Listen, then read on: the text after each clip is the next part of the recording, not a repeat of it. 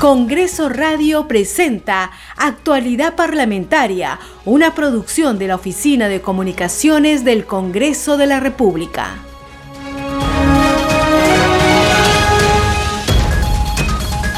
Muy buenos días, bienvenidos a Actualidad Parlamentaria, edición de hoy miércoles 24 de noviembre del 2021. Está con ustedes en la conducción Perla Villanueva, en los controles Franco Roldán vamos a hacer mención a las radios regionales que nos permiten llegar nuestros contenidos a las diferentes regiones del país. Cinética Radio en Ayacucho, Radio Inca Tropical de Abancay en Apurímac, Radio TV Shalom Plus de Tingo María, Radio Las Vegas de Mollendo Arequipa, Radio Madre de Dios de Puerto Maldonado, Radio Amazónica de Satipo en Junín, Radio TV Perú de Juliaca en Puno, Radio Amistad de Lambayeque, Radio El Pueblo de Ayacucho. Y le damos la bienvenida a Radio Satel Perú de Lampenpuno y a Radio La Voz del Valle de Aplau en Arequipa. De inmediato vamos con la relación de nuestros titulares de la presente jornada informativa.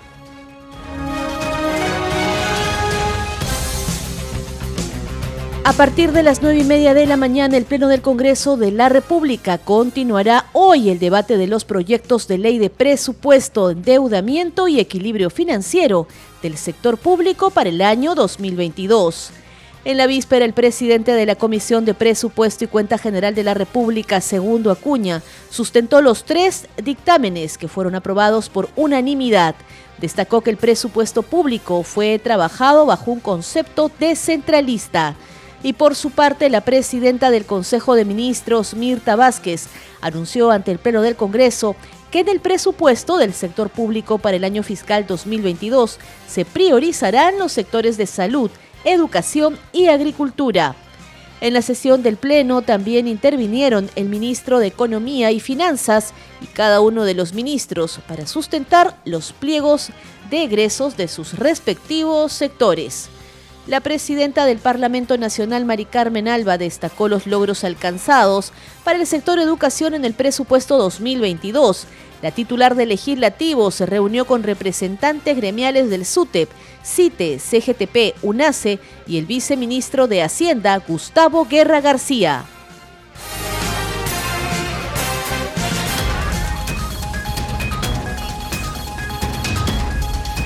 Vamos rápidamente con el desarrollo de las noticias de lo que va a ser la presente jornada informativa en el Congreso de la República para hoy miércoles 24 de noviembre. La presentación del gabinete se prolongó por más de 12 horas. De esta manera se inició en el Congreso de la República la jornada de sustentación y del presupuesto público para el año fiscal 2022, que continúa hoy con el debate a partir de las 9 y media de la mañana. Señoras y señores congresistas, ha concluido la sustentación de los pliegos presupuestales. Se suspende la sesión hasta mañana a las nueve y media de la mañana.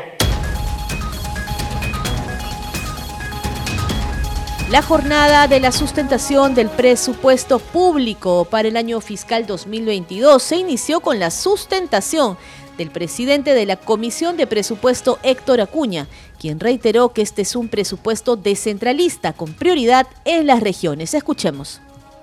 El proyecto de ley de presupuesto del sector público para el año 2022 destina para el gasto del aparato estatal la suma de 197.002 millones de soles, 7.6% más respecto al correspondiente del 2021, es decir, un aumento de 13.972 millones. En la sesión del Pleno del Congreso, el presidente de la Comisión de Presupuesto, el congresista Héctor Acuña, detalló que los cambios más relevantes incluidos en el dictamen del proyecto es que transparente el contenido de la reserva de contingencia, garantiza la ejecución y continuidad de las inversiones, promueve la descentralización fiscal, también incrementa el presupuesto del sector salud. En coordinación con el MEP, más de 29 millones para que el personal de salud pueda acceder al cambio de grupo ocupacional y línea de carrera.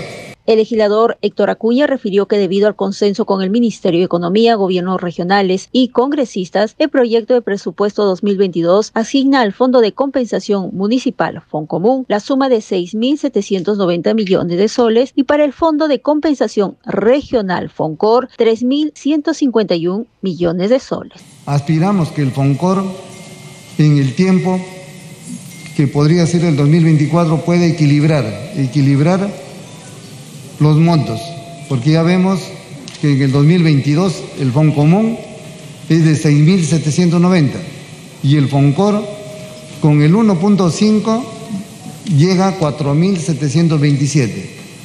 Con el 2% debe estar llegando a 6.500 millones de soles. Montos significativos, importantes para los gobiernos regionales y locales porque tenemos ya un gran avance en la descentralización de los recursos. Informó que la reserva de contingencia asciende a la suma de 7.464 millones destinadas a financiar gastos que por su naturaleza y coyuntura no pueden ser previstos en los presupuestos de las entidades públicas. Y por su parte, la presidenta del Consejo de Ministros, Mirta Vázquez, anunció que en el presupuesto del sector público para el año fiscal 2022 se priorizarán los sectores de salud, educación y agricultura. Además, se fortalecerán, dijo, los esfuerzos para erradicar la pobreza en nuestro país a raíz de la pandemia de la COVID-19. Recuperar el crecimiento económico, los empleos perdidos y los ingresos familiares reducidos, entre otros aspectos, son parte de los retos que tiene la ejecución del presupuesto del sector público para el próximo año. Así lo señaló la presidenta del Consejo de Ministros, Mirta Vázquez Chuquilín, quien resaltó el consenso logrado entre el Ejecutivo y el Legislativo para dar prioridad a los ejes estratégicos a nivel nacional. Compartimos con el Congreso este objetivo de asegurar una estabilidad económica que acelere la recuperación de la economía, el empleo, los salarios y nos permita el reparto más justo de los recursos disponibles. Haremos todos los esfuerzos para garantizar y mejorar los niveles de vida y el acceso a los derechos de las personas, de los peruanos y peruanas, nuestros compatriotas. De esta manera, las prioridades del presupuesto fiscal 2022, como ustedes habrán escuchado, son las siguientes. Primero, la salud y la atención de la emergencia sanitaria. El presupuesto asignado para garantizar el acceso a salud pública de calidad y atender las principales necesidades en el marco de la emergencia sanitaria Sostuvo que entre las prioridades del presupuesto del 2022 está la atención y la salud de la emergencia sanitaria, cuyo incremento es de 6%, sector que contará con más recursos, llegando a alcanzar los 22 mil millones de soles. Indicó además que la educación es otra de las prioridades para este periodo y el retorno seguro a las aulas, sector que contempla un incremento de 2.600 millones de soles para brindar una mayor igualdad de oportunidades y revalorizar la carrera docente, además de acondicionar locales educativos. También se fortalecerá la competitividad agrícola con inversiones y fondos para planes de negocio.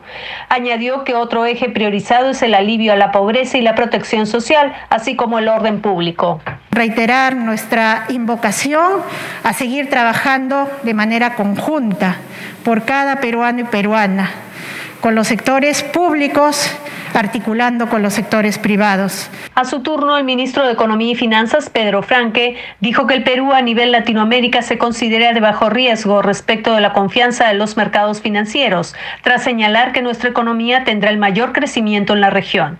Enfatizó que la aprobación de medidas tributarias permitirá cerrar las brechas económicas y sociales, al tiempo que consideró que los ingresos fiscales son bajos. Vamos a continuar con más información de la sesión plenaria de ayer aquí en Actualidad Parlamentaria. Desde el Congreso, el presidente de la Comisión de Presupuesto, el legislador Héctor Acuña Peralta, destacó que en esta oportunidad al menos 15 gobiernos regionales van a recibir un fondo adicional y además que este presupuesto considera las grandes necesidades de la población. Esto fue durante su sustentación en el Pleno de la Representación Nacional. Presidente de la Comisión de Presupuesto y Cuenta General de la República, Héctor Acuña Peralta, advirtió que el presupuesto planteado por el Ejecutivo para el año 2022 resulta insuficiente frente a las diversas demandas que requiere el país. A su vez, destacó que uno de los mayores problemas encontrados es la de incapacidad de gasto en las entidades.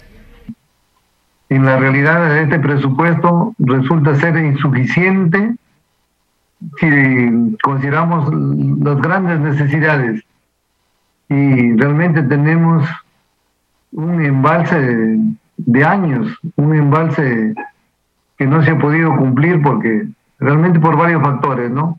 El último factor ha sido la pandemia, pero adicionalmente hay factores que debemos ir eh, corrigiendo. A su vez destacó la necesidad de la descentralización del presupuesto e instó a los gobernadores y demás autoridades que estén a la altura de cuidar y gestionar nuestros recursos públicos.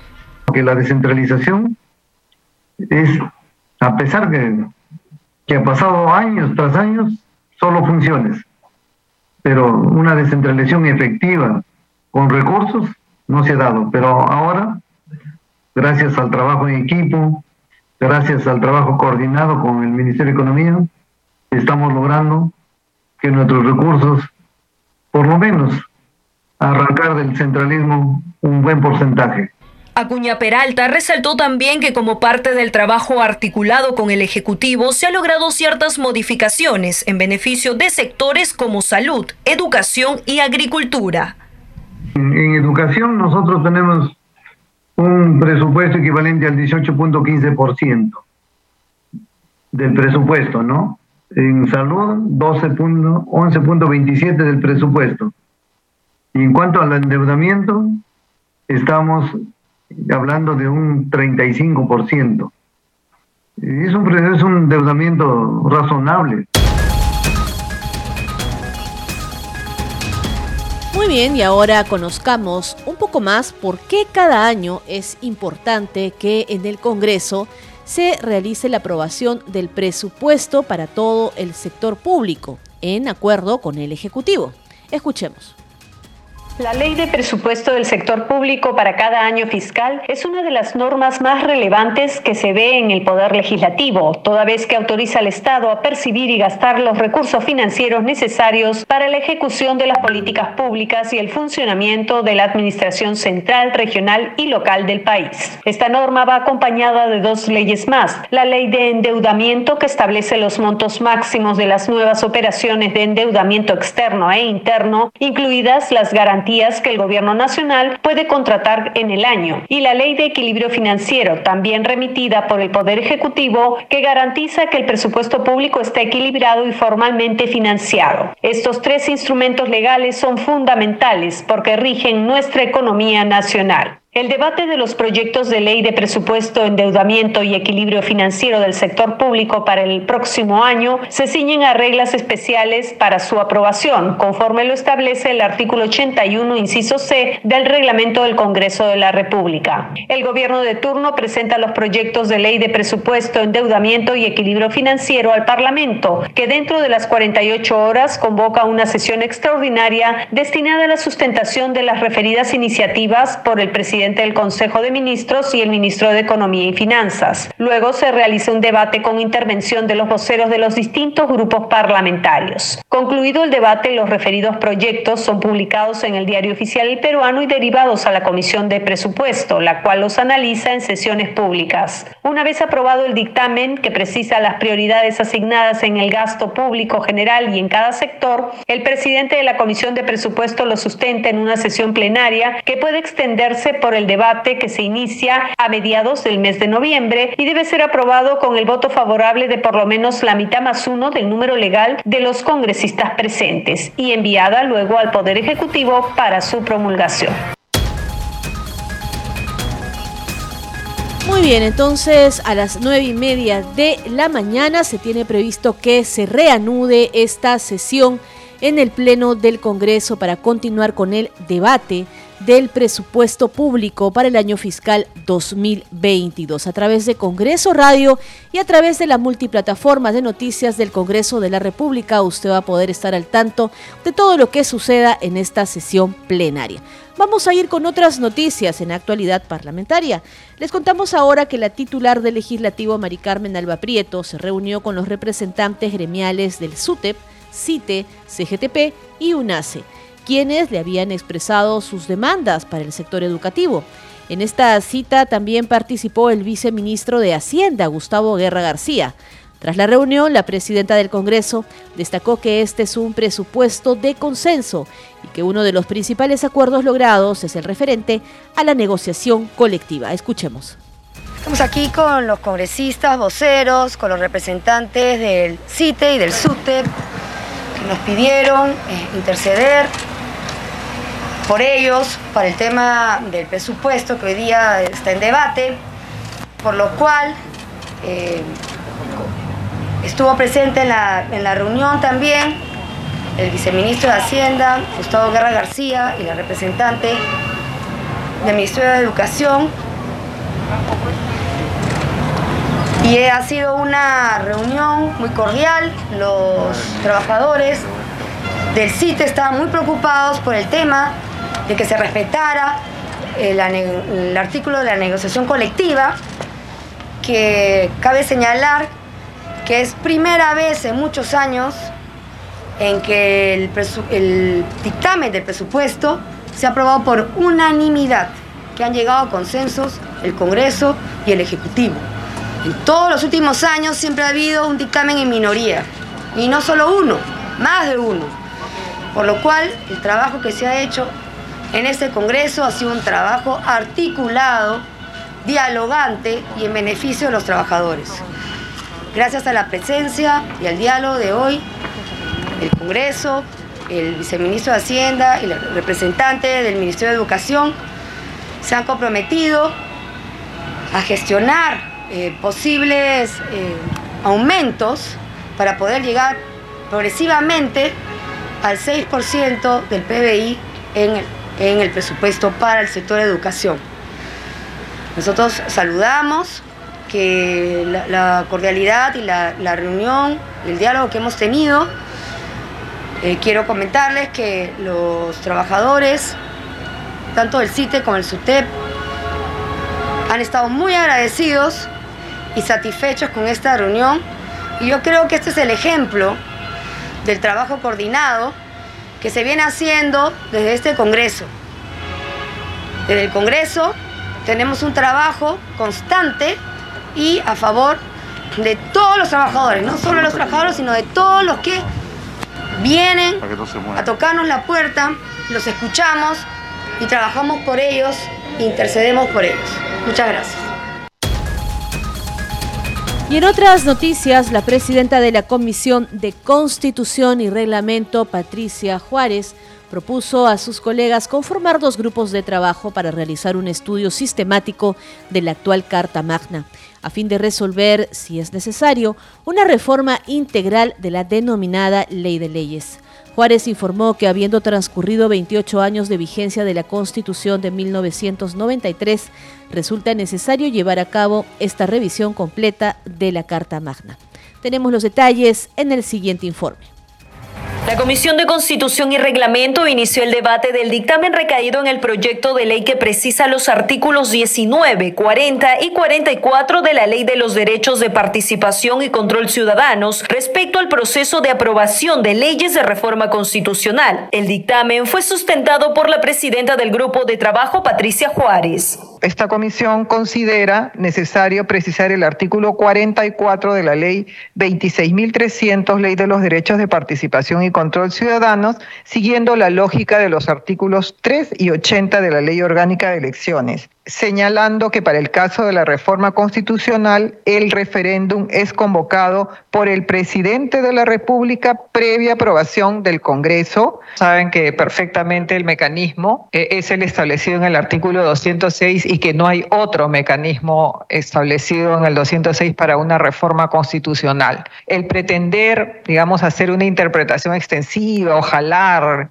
y, tratar de, de interpretar de otra manera realmente es un despropósito. Esa es, esa es la opinión de la Comisión de Constitución porque así lo hemos expresado en nuestro predictamen. Durante el debate, los congresistas Jaime Quito, Waldemar Cerrón, Guido Bellido, entre otros, mostraron su disconformidad con la iniciativa planteada al considerar que esta norma limitaría los derechos de participación ciudadana. Considero impertinente este tipo de articulados o de leyes en el cual pretenden incorporar en algunos artículos respecto a lo que es la participación ciudadana, limitársela a la población, limitar la participación ciudadana. También se dieron a conocer posiciones a favor de la iniciativa como la congresista Adriana Tudela y el parlamentario Eduardo Salguana, quienes sostuvieron que la norma precisa lo que ya está señalado en la constitución política. Sin duda que este es un debate sumamente importante porque nos permite ir al tema de fondo que los colegas están señalando el día de hoy. Y lógicamente